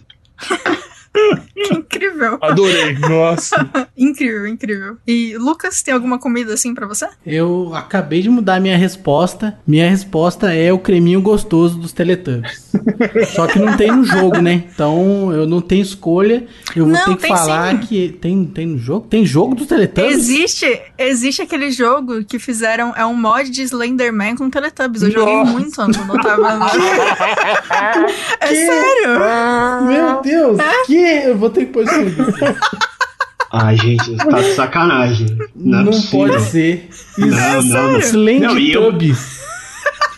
Não, eu fiquei me contorcendo aqui, falando, mano, será que eu falo do Teletubbies ou não falo? Será que eu falo ou não falo? Agora tá tudo certo. Tem jogo Tá do bagulho. Meu Deus, que maravilhoso. É muito bom, cara. Eu joguei muito esse joguinho. Esse jogo e o Dating Sim do Faustão. Joguei muito na escola. Meu Deus. A minha escola era estranha. Foi É incrível. o Faustão e a Selena Gomes? Não, não tinha esse meme ainda. Foi antes disso, foi antes dessa época. Mas aparece o Celso, o Celso Portignoli também. E eu acho que aparece o Gugu, eu não lembro. Enfim, é incrível esse jogo também. vai em paz. Ai, ai, saudade desses joguinhos. Mas o do Teletubbies existe, então é isso aí. Pode falar da comidinha do Teletubbies sim que tá cano no mundo dos jogos. Existe uma wiki só do Slend É claro que existe. Não é, é- ok, é claro que existe. Tem wiki de tudo. Mas eu acho que os, os pratos que me deixam com mais vontade de comer são é, a culpa da Square, que são os do Final Fantasy e Kingdom Hearts, né? que são lindos, lindos. Justíssimo. É, os de Skyrim são horríveis. Assim, as comidas são boas, porque a gente já replicou no canal, mas as fotos são terríveis. Eles, inclusive, usam, tipo, a mesma sprite para pratos diferentes. A continuação de The World Ends With You também tem várias comidas japonesas ali sensacionais. Ah! Ai, nossa, essa franquia tá. E é legal que assim, quando você quando você oferece assim, você tem que escolher pra cada integrante do seu grupo uma comida pra ele comer. E quando você escolhe, ele faz uma reação assim com o rosto, uma expressão facial que varia de acordo com a intensidade que ele gosta daquela, daquele prato específico. Que legal! Então, quanto mais Nossa. ele, ele faz uma cara ali mais assim, exagerada, tem uma, uma outra cara que ele solta até uma, acho que um fogo pela boca, assim. e quanto mais ele, mais exagerado ele faz a expressão facial, quer dizer que ele gosta mais, e mais efetivo vai ser pro status dele durante a luta. Nossa, isso aí foram vocês comendo no Tai Chef. Exatamente. Nossa, o Thai Chef foi a melhor experiência gastronômica da minha vida. Fica aí anotado pra quem tiver na liberdade é, passar lá. Existe a chance, que ela não é tão remota assim, dele ter fechado durante a pandemia. viu? Não. É, existe a Nossa. chance. Então fica. Ai, Vai ser o seu bolinho e o meu lamen que a gente vai ter que replicar. vai. Nossa, que tristeza. É, eu não sei, mas da última vez que eu dei uma procurada, se eu não me engano. Enfim, é essa informação aí. Ai, nossa, vamos tentar descobrir isso aí, porque agora eu fiquei triste. eu nem experimentei o negócio. E assim, é, da minha lista de comidas que são possíveis, eu mais gostaria de experimentar também. É todo o catálogo de Final Fantasy XV. Tudo que a Square faz também, basicamente. Gostaria. Uma mesa, assim. Um por dia, porque se for tudo no mesmo dia, eu não vou conseguir comer nem dois pratos. E vou emendar aqui com a próxima pergunta, porque uma coisa que supera tudo que eu já quis experimentar é o Sea Salt Ice Cream de Kingdom Hearts. E assim, existe a lenda de que dá pra comprar essa zoeira em alguns lugares eles fazem, mas é meio que tudo no Japão, então é meio difícil. E também eu não sei se são por canais Square Enix ou se são pessoas que só misturam sal e açúcar e fazem rolê, sabe? Mas assim, a ideia desse sorvete é que quando você morde ele, você sente ao mesmo tempo o, o salgado do mar, mas de uma forma não muito agressiva, e ele é doce ao mesmo tempo, e aí todo mundo que come esse sorvete acha incrível. E obviamente tem várias cenas em jogos deles comendo essa droga, eu fico olhando e fico, quero, por favor. Tanto que perto de casa tem um. tem um, uma marca de sorvete, eu acho que é. Ah, eu não vou lembrar o nome da marca, enfim. Jundiá. Que. Não, é com J também. É tipo Juquinha, sabe? O bagulho assim. não sei. Mas que ele. Um dos sorvetes deles é azul, da cor do Salt Ah. Ice Cream. E eu comprava ele só porque ele era azul. eu Hum. achava incrível. E o Gui, inclusive, achou um vídeo do. Já achei. Nossa, do Babish ainda. Quero. Exatamente. Ok, então, tem vídeo do Babish, vamos fazer. Mas é. Então, já que o Babish fez, não vai entrar muito na pergunta isso, eu penso em outra coisa. Mas a pergunta era: existe algum gosto impossível do mundo dos jogos que vocês queriam que se tornasse realidade? Que desse pra pegar, experimentar e ter aquela sensação que vocês sabem que, tipo, não tem como, mas ia ser incrível. O rabo do Slowpoke. Voltamos a assassinar Pokémons. Desculpa, pessoas. Ai, não, nessa linha aí, sei lá, um guisado de Taurus. Nossa, todo mundo quer destruir Pokémons, cara. Bro, Cada um escolhe um Pokémon e a gente vai Um fazer. sushi de Magikarp. Perfeito. Eu achei que a gente ia pro lado, tipo, nossa, queria muito experimentar a poção de cura de tal jogo, que tem cara de ser gostoso. É, o, bem. o que eu, o que eu queria é uma razão extremamente pragmática, não tem nada a ver com sabores e gosto. Eu queria qualquer poção de recuperar estamina que Ah, eu tem em qualquer jogo, mano. Bom ponto. Ah, daí, Nossa. mano, a gente fica nessa desgraça de, ah, vou tomar um energético. Aí o energético dá, te, é, te dá taquicardia, você fica tremendo, de, dá mais ansiedade e você não consegue fazer nada. Ou às vezes, Parece isso no futebol. é, às vezes dá, até dá uma forcinha e tal, mas o café também é a mesma coisa. É engraçado isso, é uma pergunta complicada, porque eu acho que tudo que a gente viu e pensou em fazer, a gente acabou fazendo no canal. É, esse sorvete aí eu fiquei, fiquei interessado, mas eu acho que só esse, esse. Eu vou falar de novo desse negócio do Pokémon aí. Essa, esse cubo. Tudo bem que. Sabe, ração? Alguém aqui já comeu ração de, de, de cachorro? Eu já. Então, essa é uma pergunta. Pessoa estranha esse Jason, né? Não só de cachorro, como de gato também. Comi aquele, Tudo bem. aquele whiskas, sabe? Que parece muito gostoso. Nossa, esse eu não tenho coragem. Quando eu era pequena eu queria também, mas eu nunca comi. O visual do whiskas é muito gostoso. Tem aquele caldinho assim, meio brilhante. Parece ser bom mesmo. A ração de cachorro eu já, já lambi. Tem que falar. Eu não era adulto ainda, então tenho esse, essa carta na mão.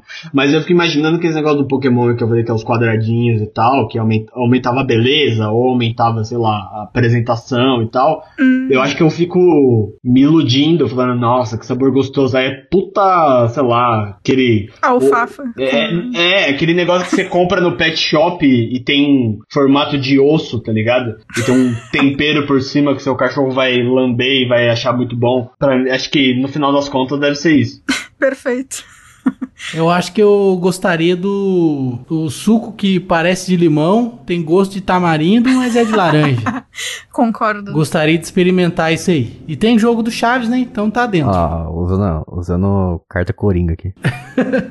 o cara me traz os Street Chaves que nem é jogo oficial. Que Street Chaves, cara? Ah, Chave o kart. assim. Ah, sim, então assim Viu? sim. Que Street Chaves ó. o quê, rapaz? Me respeite. Aí, ó. Eu poderia adicionar nessa lista. Eu não sei se eu gostaria de provar ou não, porque, tipo, no Skyrim tem um, um soufflé que tem a receita descrita dentro do jogo, a receita, item por item e como fazer. É, eu gostaria de poder provar o gosto do- daquele soufflé. Assim, a gente fez no canal com mudanças. Pra eu saber qual é o gosto de uma receita com um copo de noz moscada, porque é isso que tá escrito na receita. Nossa, só tem gosto de noz moscada nesse treco. Só que, se você botar um copo de noz moscada no, no seu soufflé, você morre intoxicado. Então eu gostaria de saber o sabor, mas eu nunca vou saber porque eu vou morrer. Caraca, eu tinha esquecido disso, velho. Isso é muito bom, mano. Mano, imagina se você não sabe. Você, você- abre o jogo, vê que tem a Nossa. receita, copia. Primeiro que você vai ter que comprar quantos saquinhos daquele do mercado pra um copo de noz moscada, né? Imagina a pessoa, mano, triturando. Caraca, pega mais um ali, pega mais um, é um copo. Meu Deus. É, tóxico mesmo, viu? Nessa quantidade é tóxico. Você pode parar no hospital tranquilamente. Alucinação Tranquilamente. e revertério, mano. é, é o combo. Eu acho que essa receita aí deve ter algum lore que a gente não sabe dentro do jogo. Tipo, sei lá, era pra envenenar algum rei, sei lá, mano. Ah, só pode. Não pode ser. Não pode ser que alguém se consi- Ou, a, a- a- tá ligado quando, sei lá, muda de ml pra litro, Sim, pra sim. onça, Ah, tá ligado? Medida. ser. Pode ser ter sido isso também. Vai ver que esse tempo inteiro ninguém nunca contou pra gente que Skyrim segue o sistema métrico do Afonso Solano, que é tipo cascos, sabe? Na verdade, copo não significa copo, significa colher. É porque eles chamam copo de colher ou colher de copo, entendeu? e é isso. E é isso. Ai, caramba. Só isso mesmo. Nossa, que receita biruta. Achei Mas se incrível. adaptar, ficar bom, tem vídeo no canal. Perfeito. E eu queria puxar também aqui que um desses rolês de uma comida que, entre aspas, não é que não existia, mas que era muito abstrata e eu consegui experimentar e eu achei incrível, tanto que eu sequestrei metade do saquinho pra levar pra casa, foi quando a gente tava fazendo as fotos do Skyfall e vocês fizeram a ração do aventureiro, que eu peguei metade do saquinho pra mim, que É era verdade. muito bom, cara.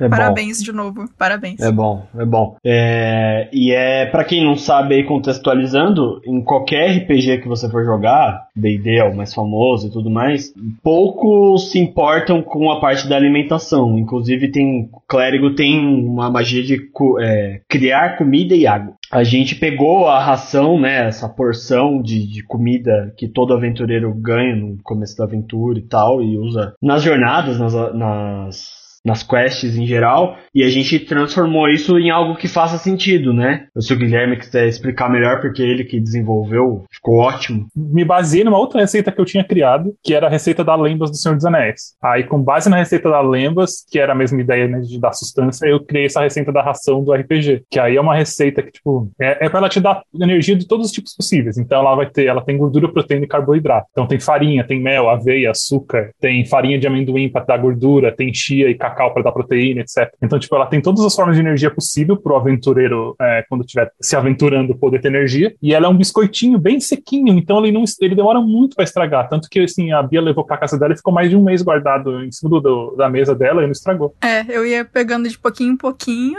e até o último tava gostosinho ainda. Então, suave, assim, realmente dá pra levar pra dungeon de boas. Com farinha de amendoim, mano. Que parada boa, bicho. Nossa. Deixar anotado aqui que eu não pretendo ir para uma dungeon, mas se eu for, eu vou levar isso aí.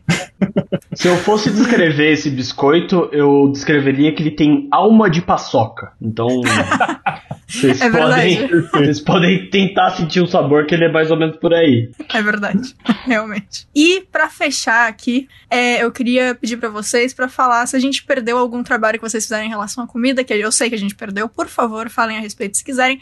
E trabalhos futuros que vocês possam falar. A Cozinha dos Tronos tá num momento de. Como que as pessoas deixam um momento de pausa? Hiatos. A gente tá em hiato, Tá em bom. hiato. hiato, sabático, sei lá, mano. Qualquer coisa relacionada. Porque na verdade a gente não tava tendo muito tempo pra produzir os vídeos, mas esse ano tem Game of Thrones, tem Senhor dos Anéis, então acho que é uma, um dever cívico da, da Cozinha dos Tronos cobrir essas, essas obras aí que estão vindo em formato culinário. Quem quiser degustar comida de outra forma, que é através de podcast, é, tem dois episódios lançados no feed do Café com Dungeon, que é um podcast sobre RPG, que se você jogar no, no Google aí, é, Guia Culinário para Aventureiros, vocês vão encontrar com facilidade. O primeiro episódio, ele é um pão de cerveja preta, e o segundo episódio é uma sopa e esse pão, ele é de um cenário que chama Biergoten. Ele tem esse nome porque é um lugar que a galera toma uma cerveja pra dar sorte, pra explorar os túmulos dos titãs lá do, do cenário. E essa cerveja dá uma loucura. Então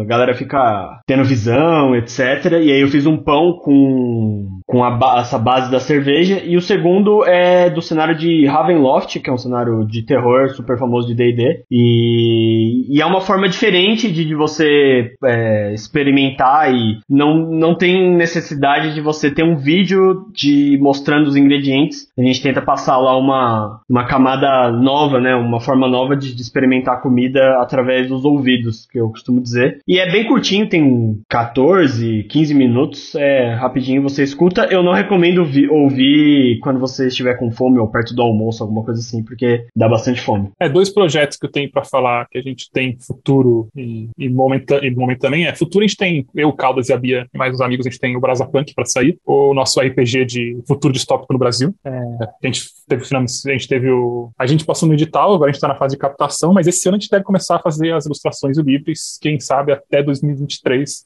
eles estejam aí na mão de vocês, esse joguinho. É, e com certeza a gente não vai deixar a comida de fora, porque não tem como eu e o Vinícius deixar a comida de fora de absolutamente nada. A gente produz. Uhum. E, e- e o Brasa Punk ele já traz aquela ideia de você comendo meio que numa cantina oriental enquanto chove, sabe? É, mano, eu quero Uhum. que a gente consiga, como é meio cyberpunk, cyberpunk oriental, a gente precisa achar um equilíbrio bom de comida brasileira com oriental. E não tô dizendo, tipo, fazer, sei lá, coxinha de sushi, nada dessas coisas antes. Ai, Eu tô, nossa, sei lá, tipo, fazer um lamen que tem algum tempero bem brasileiro, sabe? Alguma coisa assim. É, mais pra frente. Acho válido, hein? É, e o segundo projeto que tá rolando ainda é que, e aí, junto o mundo dos games, é que apesar do nosso canal tá parado, a gente tem uma produtora é, de vídeo chamada Fornalha Criativa. É, e pela Fornalha e pela Cozinha do Trono simultaneamente, nós estamos é, fazendo vídeos praticamente mensais para Ubisoft. Então, se você entrar no, no canal da Ubisoft do Brasil, é, já tem três vídeos nossos lá fazendo pratos de jogos. Tem um vídeo de um sanduíche cubano de Far Cry 6, tem um vídeo do Assassin's Creed Valhalla, que é uma torta de limão, e tem também o vídeo de 35 anos da Ubisoft, que teve três receitas, que é do Assassin's, Assassin's Creed 3, de Far Cry de novo e de Riders Republic. Baita vídeo esse último, hein? Três receitas num tempo bom e as três receitas inacreditáveis de boa. É, eu não recomendo ninguém ver esse vídeo com fome também, viu? Porque eu vou Nossa. falar pra você, bicho. Aquele bife, mano. A gente fez um bife que, assim, se não tivessem pagando a gente, a gente Nossa. não quer fazer na vida, porque o bife custou 120 reais. Nunca. Muito bom, muito bom. Eu fiquei surpresa. Eu não achei que eu fosse gostar tanto quanto eu gostei. eu não sou muito de carne, né? Então toda vez que eu como carne, fico muito surpresa, eu fico muito feliz. É isso, enfim. E a gente mencionou ao longo da conversa aí os Sabores Perdidos, que é o RPG da, da Cozinha dos Tronos, que é um mundo que envolve culinária de um jeito que não é aquela culinária francesa que a gente tá acostumado aí, como a gente veio falando. Ele não tem muito prazo, já tá em desenvolvimento, vai fazer o quê? Cinco anos, sei lá. Então, eu não, eu parei de dar data pra isso acontecer. Mas pra quem quiser saber mais, tem um canal no Telegram que eu já subi bastante coisa lá sobre como que o mundo se desenvolve, quem são os inimigos, como são os atributos, enfim, coisas mais técnicas pra quem curte RPG de mesa, que é o t.me barra sabores perdidos. É só, só entrar que, que vocês vão ter acesso aí a essas informações. Só vou confirmar se é isso É isso mesmo. mesmo, já confirmei. Já, beleza. Nossa, que eficiente. Você? Parabéns. Muito obrigada a você que ouviu esse podcast. Obrigada também a todos que estão aqui participando. Lucas, Jason, obrigada, Jason, por deixar eu roubar o podcast mais uma vez, achei incrível. E muito obrigada, Gui e Vini, por estarem aqui. Foi muito bom falar com vocês. Voltem mais vezes, por favor, principalmente quando tiver os outros RPGs, a gente pode falar especificamente deles. Uhum. E aquele momento de indicação dos melhores jogos ou coisas que vocês viram essa semana, ou que, enfim, que queiram indicar, que acham que vão ajudar alguma coisa aqui, por favor, vão. Já vou indicar. Pode começar já vou aí. indicar Ah, aqui. então começa com Jason. Halo Infinite, que é um jogo espetacular. Não, não sou, pra quem conhece, sabe que eu não sou tão fã da franquia Halo de forma geral, mas o Halo Infinite tá espetacular porque ele mistura tudo que foi feito de bom nos outros jogos do Halo. Inclusive, ele pega inspirações fortes de Call of Duty e Battlefield também. E também, é, algum jogo qualquer que eu não lembro o nome agora, que tenha um grappling hook, que é um gancho de você lançar assim pra frente. Eu não vou fazer o movimento com a mão porque ninguém tá vendo, mas você lança como se fosse o o Homem-Aranha, sabe? Você joga a teia assim pra frente e o gancho engancha em algum local e você é puxado até ele. Isso serve inclusive pra você tirar escudos de inimigos e você tipo se- Batman, assim? Tipo Batman, exatamente. Você pode tirar os escudos dos inimigos com isso aí. E você pode também se, se puxar a si mesmo a- em, em direção ao inimigo e dar um socão nele. Então é, é um jogo muito ágil. Tô impressionado com esse jogo. Joguem em Halo Infinite. I can see a halo, halo, I can see a halo, halo. Parabéns. In- É muito bom. Música É oficial. Bion e C. Dupla dinâmica. Tá bom, então. Dupla de cantores. É a Além, que é a Beyond e o C. ok. E Lucas, qual que é a tua indicação? Eu tô, eu tô até grosopado agora. Nossa, que loucura foi essa, cara. Mas vamos aí, essa semana eu joguei muito GTA V no PS4. Gui, qual a sua indicação? Olha, de jogo, eu só joguei esses dias, eu finalizei 100%, e inclusive você também, 100% dos troféus de Horizon Zero Dawn. Sim. Então, poderia indicar o Horizon Zero Dawn, mas você já indica provavelmente toda vez que você fala dele, que deve ser todo podcast. Toda. É, Ah, às vezes. eu vou indicar um anime que eu tô assistindo, eu não terminei ainda, que chama Fena, The Pirate Princess, original do Crunchyroll. Tem um monte de pirata, ninja, samurai, e um deles é cozinheiro, ele fez um bolinho de, de arroz com, com miso, que eu fiquei impactado. Ele ainda dá uma grelhada no bolinho de arroz, mano, parabéns, é isso. Eu quero, eu quero ver isso aí. É, mano, bolinho de arroz grelhado com miso, mano. Quando que Nossa. a gente vai fazer isso mesmo? Só pra Ah, anotar é, na minha só agenda. liga a grelha aí na sua casa e vamos fazer. Liga a grelha aí que eu tô chegando com arroz. 20 minutos, tô aí com arroz. Perfeito. Você tem missô também? Eu tenho Eu acho que tem aqui. Tem? Ah, então é isso aí. bora. Perfeito, então. Vini, qual que é a sua indicação? Eu vou fazer uma contra-indicação do Halo. Eu fiquei enjo- enjoado. Enjoado em dois. Em, em dois sentidos. Primeiro que eu fico enjoado jogando jogo ah, de, de primeira pessoa. Eu acho um absurdo um jogo desse calibre não ter terceira pessoa. É uma ofensa. É, isso eu acho- concordo, eu concordo. Mano, É. Concordo. é, é- é zoado. Então eu, eu baixei no Game Pass, tava lá desde o primeiro dia e tal, usei o Game Pass. Joguei, joguei um pouco, não sou fã também da franquia, joguei acho que o 3 só. Eu gostei, eu achei bom, joguei o modo online, mas aí eu desinstalei o Halo pra jogar algo que eu nunca achei que eu fosse jogar. Eu me senti jovem, a, a jovialidade ela baixou junto, junto com o download de, de 20 e poucos gigas lá, veio junto que é Fortnite. Ah, não. Eita, não, ok, o, cara, o inesperado. cara vem falar que ele desindica a minha indicação maravilhosa, que é Halo, pra indicar, pra indicar o garfo e a O faca. cara vem ofender a Beyoncé aqui nesse podcast. Não. Mas ó, tem uma coisa que Fortnite tem que os outros jogos não têm e é uma afronta com a humanidade. Ele não- o Fortnite tem uma skin do Kelsier, que é o personagem do Brandon Sanderson de Mistborn, que é incrível. e. Inclusive, você tem, Vini? Eu nem sei se tem como Falou ter. grego pra mim. Não dá, é só em Ah. momentos específicos. Mas é, mas é, tem a ver com isso, Bia, o que eu vou falar aqui. Ah, eu, ok. eu, eu baixei o jogo simplesmente porque eu abri o PlayStation e tinha um boneco do Boba Fett. Eu falei, o PlayStation não, desculpa, o Xbox. Ah, Aí tinha um boneco do Boba Fett. Eu falei, nossa, que boneco bonito. Vou clicar aqui. Cliquei. Aí apareceu Fortnite. Eu falei, baixa. Aí, pague moedas. Eu pago. Meu Deus. E aí eu tô jogando com o Boba Fett e é Ai, isso. meu Deus. E Nossa, o Boba Fett, incrível. o Boba Fett simplesmente, ouça o que eu estou dizendo, simplesmente o Boba Fett pode pegar a luva do Homem-Aranha e sair jogando teia por aí Ok, pelo é um mapa bom Ok, inteiro. ok. É um bom ponto. Ok, ok. Você me convenceu. Toda aquela, é, aquele preconceito que eu tinha de fato com Fortnite, eu ficava, ah, jovem, se eu quiser ser, se eu quiser construir parede, eu vou fazer engenharia civil na faculdade, sei lá, mano.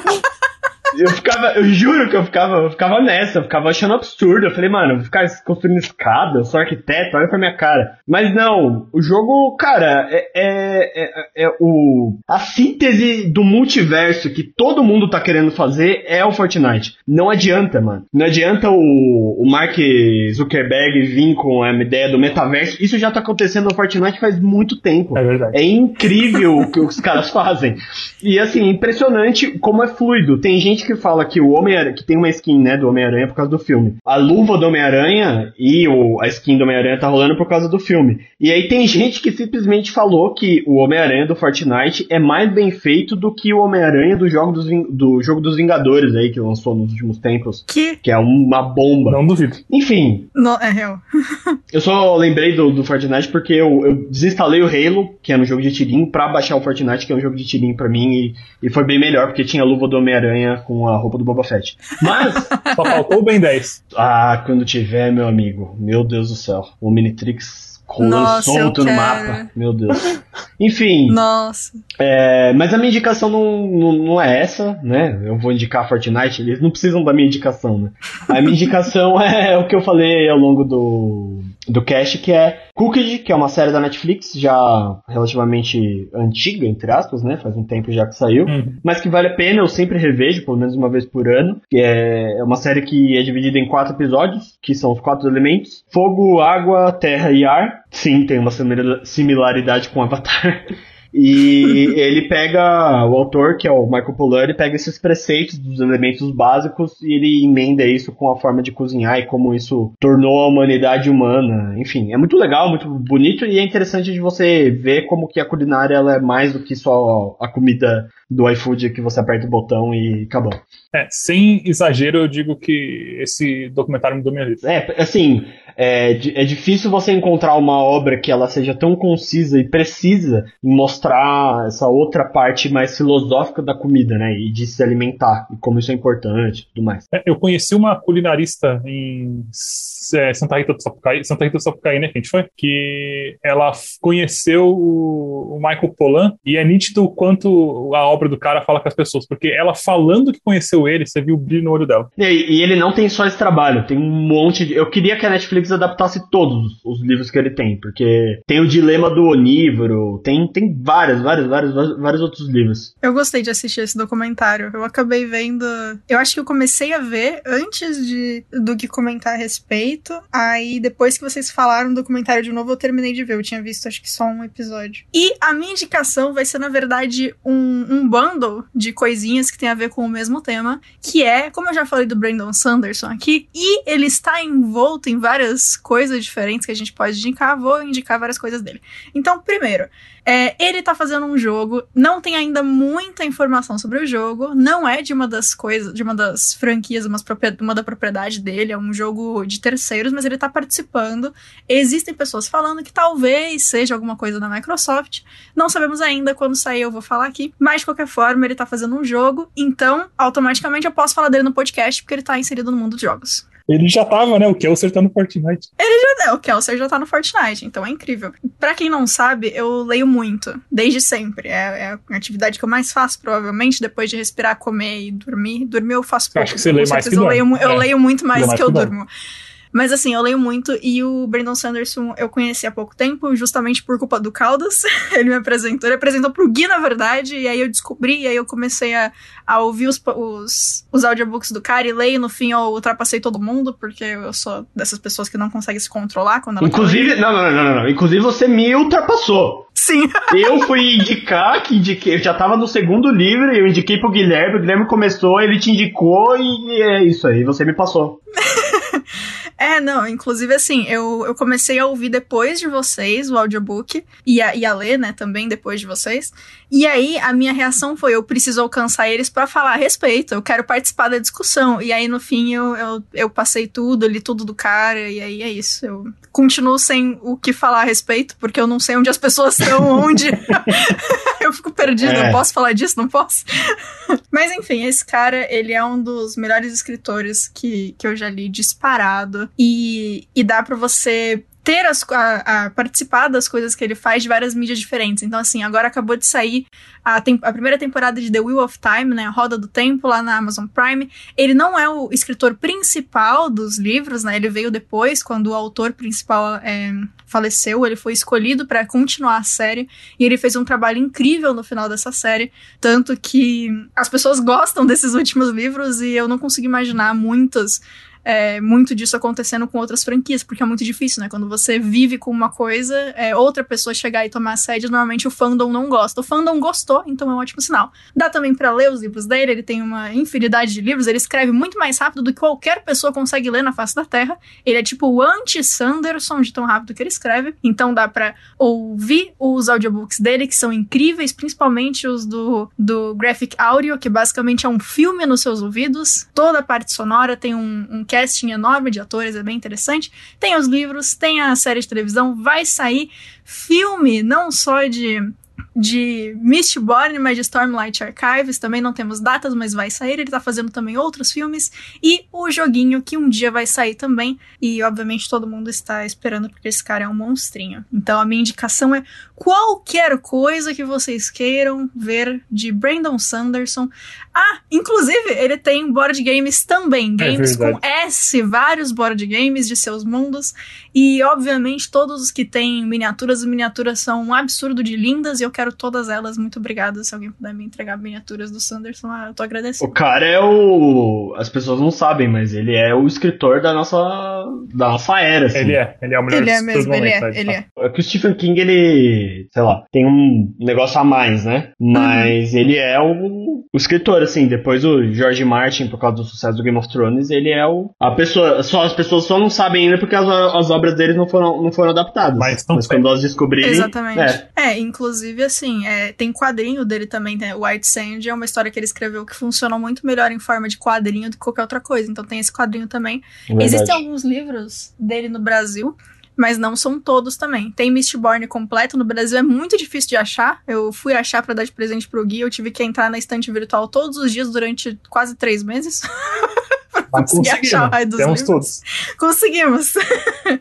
Tem Elantris também aqui no Brasil, mas a grande maioria dos livros não existem aqui. Eles estão vindo, tem uma editora que vai trazer, mas a gente ainda não sabe quais, então é meio difícil mesmo. O Brasil normalmente não conhece esse cara, apesar dele ser hiper conhecido lá fora. E você, ouvinte, que está nos ouvindo agora, nesse momento, no ônibus, você pode acessar www.jogandocasualmente.com.br e lá no nosso site você vai encontrar não apenas todos os podcasts, todos os episódios que nós já gravamos, como, como também revisão de jogos, os famosos reviews que a nossa equipe maravilhosa do site cria aí todos os dias para você de forma gratuita. Você pode abrir lá e tá tudo lá, tá recheado. Como já foi comentado, vocês podem conversar com a gente no Telegram pelo t.me barra jogando casualmente. E assim, é, quando eu digo conversar com a gente, se for comigo tem que me marcar, porque eu não vejo. me marca, aí eu vejo e te respondo bonitinho. Também podem nos encontrar lá no Twitter como J Casualmente. E, só para relembrar de novo, Lucas, apoia-se, por favor, sua pequena ameaçazinha do final do episódio. Se você quer que esse podcast continue, você precisa nos apoiar financeiramente em apoia.se barra jogando casualmente. Isso aí. E agora, esse espacinho aqui, por favor, Gui, Vini, falem aí as suas redes sociais, é, repitam o canal pra galera ouvir, o Telegram, etc. E o espaço é de vocês. Todas as redes sociais da Cozinha dos Tronos são arroba Cozinha dos Tronos, menos o Twitter, que é Cozinha dos Tronos, é, com sem o O do dos, porque o Twitter não permite os caracteres. O meu Twitter pessoal, que eu sou bem mais ativo do que. E eu falo do canal também, falo das coisas que estão rolando e tudo mais. O Twitter é a rede social que eu mais uso, que é vcaldas, vocês podem me seguir por lá também. E também tem o Telegram, como a gente falou, que tem um grupo agora do, da Cozinha dos Tronos, do, do Telegram, que é t.me barra Cozinha dos Tronos, se vocês quiserem conversar com a gente, a gente tá por lá. É, rede social minha eu não indico, porque eu não uso para nada. Então, é, entre nas redes sociais do canal que o Vinícius já falou, tudo ó, barra Cozinha dos Tronos, o YouTube principalmente, sigam a gente no YouTube, youtube.com barra Cozinha dos Tronos. É, sigam jogando casualmente, vou reforçar então também, sigam jogando casualmente nas redes. Muito obrigado. É, se for para indicar uma rede pessoal, sigam a Bia e as artes dela. É, Instagram.com barra Bia underline Eu não precisava ter falado o Instagram.com porque ninguém entra no Instagram.com, mas é isso. Eu achei incrível. E lembrando que Bock é B-O-C-K, então é Bia Underline B-O-C-K. E tô aceitando commissions também aí. Depende da data, tem que ver o que, que você é quer verdade. direitinho, e aí a gente encaixa na data. Inclusive, eu comecei a falar um negócio, acho que foi no Sete Letras, né, que eu comentei isso que eu estou aceitando commissions e se eu não souber o estilo que você está procurando, eu aprendo a fazer porque eu gosto de aprender coisas. Então a gente conversa, se der, eu aprendo a fazer o rolê. Se não der, eu tento de encaminhar para alguém que saiba, mas eu tento, eu tento e consigo. Não só tento como consigo, tenho certeza. Dá certo. Para quem não sabe o que é commissions, a Bia recebe o seu pedido e desenha. Isso. Capa de livro, é, tem muita gente pedindo também coisa para arte para colocar na parede. Vou começar a fazer quadro também. É, teve algumas artes que eu fiz pra Twitch também, tanto artes que aparecem na tela quanto a arte para ficar no fundo ali bonitinha. Então, é isso aí. Arte, se precisar, só chamar, só chamar lá no, no Instagram. E é isso. Muito obrigado aos convidados por estarem aqui novamente. Se quiserem voltar, é só voltar. Estão sempre convidados, as portas estão abertas. Agora, talvez eu, eu não volte mais tão cedo a ser a host, mas gostei, foi divertido. Muito obrigada, Jason. Podemos fazer rodadas no futuro. No futuro, o Lucas também será um host. Oh, Isso. acabei de oferecer uma promoção aqui pra mim, rapaz. Olha. Você viu? Eu fico fora um mês ou me vou de vez, porque tem pessoas aí que falaram que não, porque o episódio que você não estava foi o melhor de Isso aí já fica Nossa. indireta aí, hein? Estou sentindo uma hostilidade dos ouvintes em relação à minha pessoa aqui. Bom, falando de uma coisa boa, então, a gente pode fazer um episódio especial de jogos de luta e o Lucas ser o host, porque quem entende mais aqui do que ele, né? É verdade. ser uma coisa divertida de fazer. Olha só. Isso aí. Enfim, fica aí a ideia. E, de novo, muito obrigada a todos e tchau. Aloha. Tchau. Valeu. Tchau.